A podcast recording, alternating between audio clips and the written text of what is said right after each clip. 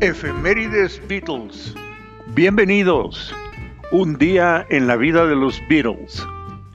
Sitio de efemérides para seguir las actividades día a día de la banda más exitosa de la historia musical. Documentada y comentada por su amigo Jorge Bolio Telles. Febrero 25, 1943. Nace George Harold Harrison en su propia casa de 12 Arnold Grove, Wavertree, Liverpool. Cuarto y último hijo del matrimonio de Harold Harry Harrison y Louise French. Febrero 25, 1961. Los Beatles tocan en Aintree Institute, en Aintree, Liverpool y en Latham Hall, en Seaford, Liverpool.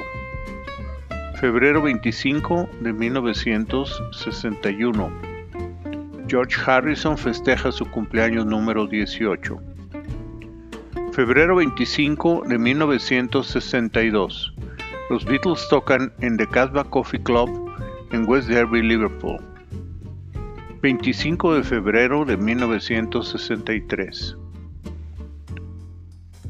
BJ Records lanza en los Estados Unidos el sencillo Please Please Me y Ask Me Why BJ 498. El nombre del grupo aparece mal escrito en la etiqueta y ponen a los Beatles con doble T en las primeras copias que se prensaron. Posteriormente fue corregido. Febrero 25, 1963. Los Beatles tocan en The Casino Ballroom en Lancashire. Bajo la promoción de NEMS Enterprises durante un descanso de la gira con Helen Shapiro. Febrero 25, 1963. Salón de control del Estudio 1 en EMI Studios de Londres de 10 de la mañana a 1 de la tarde y de 2 y media a 5.45 se hacen los masters monaural y estéreo del álbum Please Please Me, mezclando y ordenando los 14 temas en cintas de dos tracks, bajo la producción de George Martin, Norman Smith y A.B. Lincoln. Febrero 25, 1964. George Harrison festeja su cumpleaños 21, abriendo alrededor de 30.000 cartas de fans recibidas en 52 costales febrero 25, 1964. Antes de comenzar el rodaje de la película A Hard Day's Night, los Beatles comenzaron a grabar canciones que serían usadas para la banda sonora y otras que grabarían posteriormente para su siguiente álbum. Los Beatles trabajaron en este día, cumpleaños de Harrison, en el estudio 2 de Abbey Road Studios de Londres de 10 de la mañana a una y media de la tarde.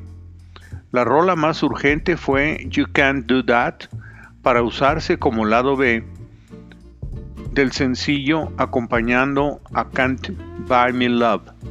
Nueve tomas adicionando instrumentos como bongos tocados por Ringo, Paul tocando el cencerro y lo que marcaría el sonido de los Beatles desde 1964 la guitarra de 12 cuerdas de George. Por la tarde se grabaron dos rolas para la película. And I Love Her, I Should Have Known Better. Estas dos últimas, rehechas posteriormente con diferencias notables, bajo la producción de Martin, Norman Smith y Richard Langham. Febrero 25 de 1965 los Beatles filman escenas en Bahamas con Ringo y John cerca del estadio de Bahamas Softball Association y escenas de Paul filmando en Line Quarry Caves. Febrero 25, 1966. El fotógrafo Robert Whittaker experimenta haciendo tomas experimentales con el grupo incluyendo la foto de la cubierta denominada Butcher Cover. Febrero 25, 1967. Se transmiten en los Estados Unidos los videoclips de Strawberry Fields Forever y Penny Lane en el programa de Hollywood Palace de 9 y media a 10 de la noche. Febrero 25, 1967. Se analiza la propuesta para la siguiente película de los Beatles, que sería la tercera con un título Up Against, con el título Up Against It, con un script de Joe Orton que fue rechazado. El script fue publicado posteriormente en 1979. Febrero 25, 1969. En los estudios EMI en Londres se graban dos tomas de All Brown Shoe y dos tomas de All Things Must Pass, más una toma de la canción de Harrison Something, producido por Ken Scott con la ayuda de George Harrison. Febrero 25, 1969. George Harrison cumple 26 años y la pasa grabando demos de tres canciones de su inspiración, All Brown Shoe, Something y All Things Must Pass.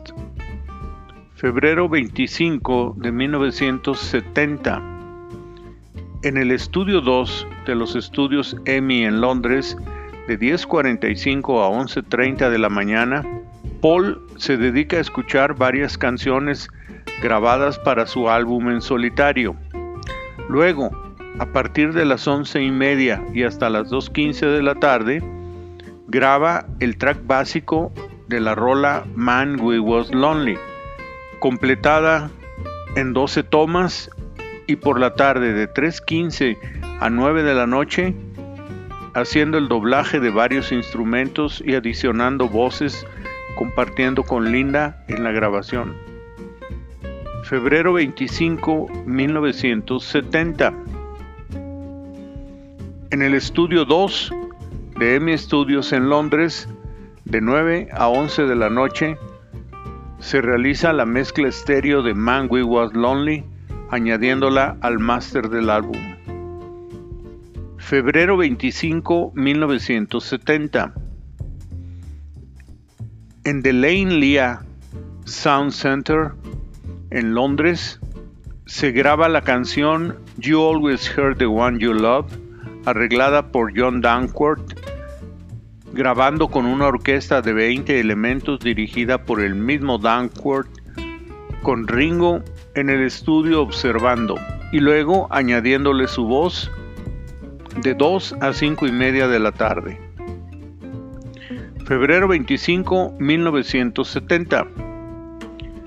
En The Lane Lea Sound Center, en Londres, se realiza la mezcla estéreo de You Always Hear the One You Love de 5 y media a 7 y media de la tarde, para el álbum Sentimental Journey de Ringo en solitario.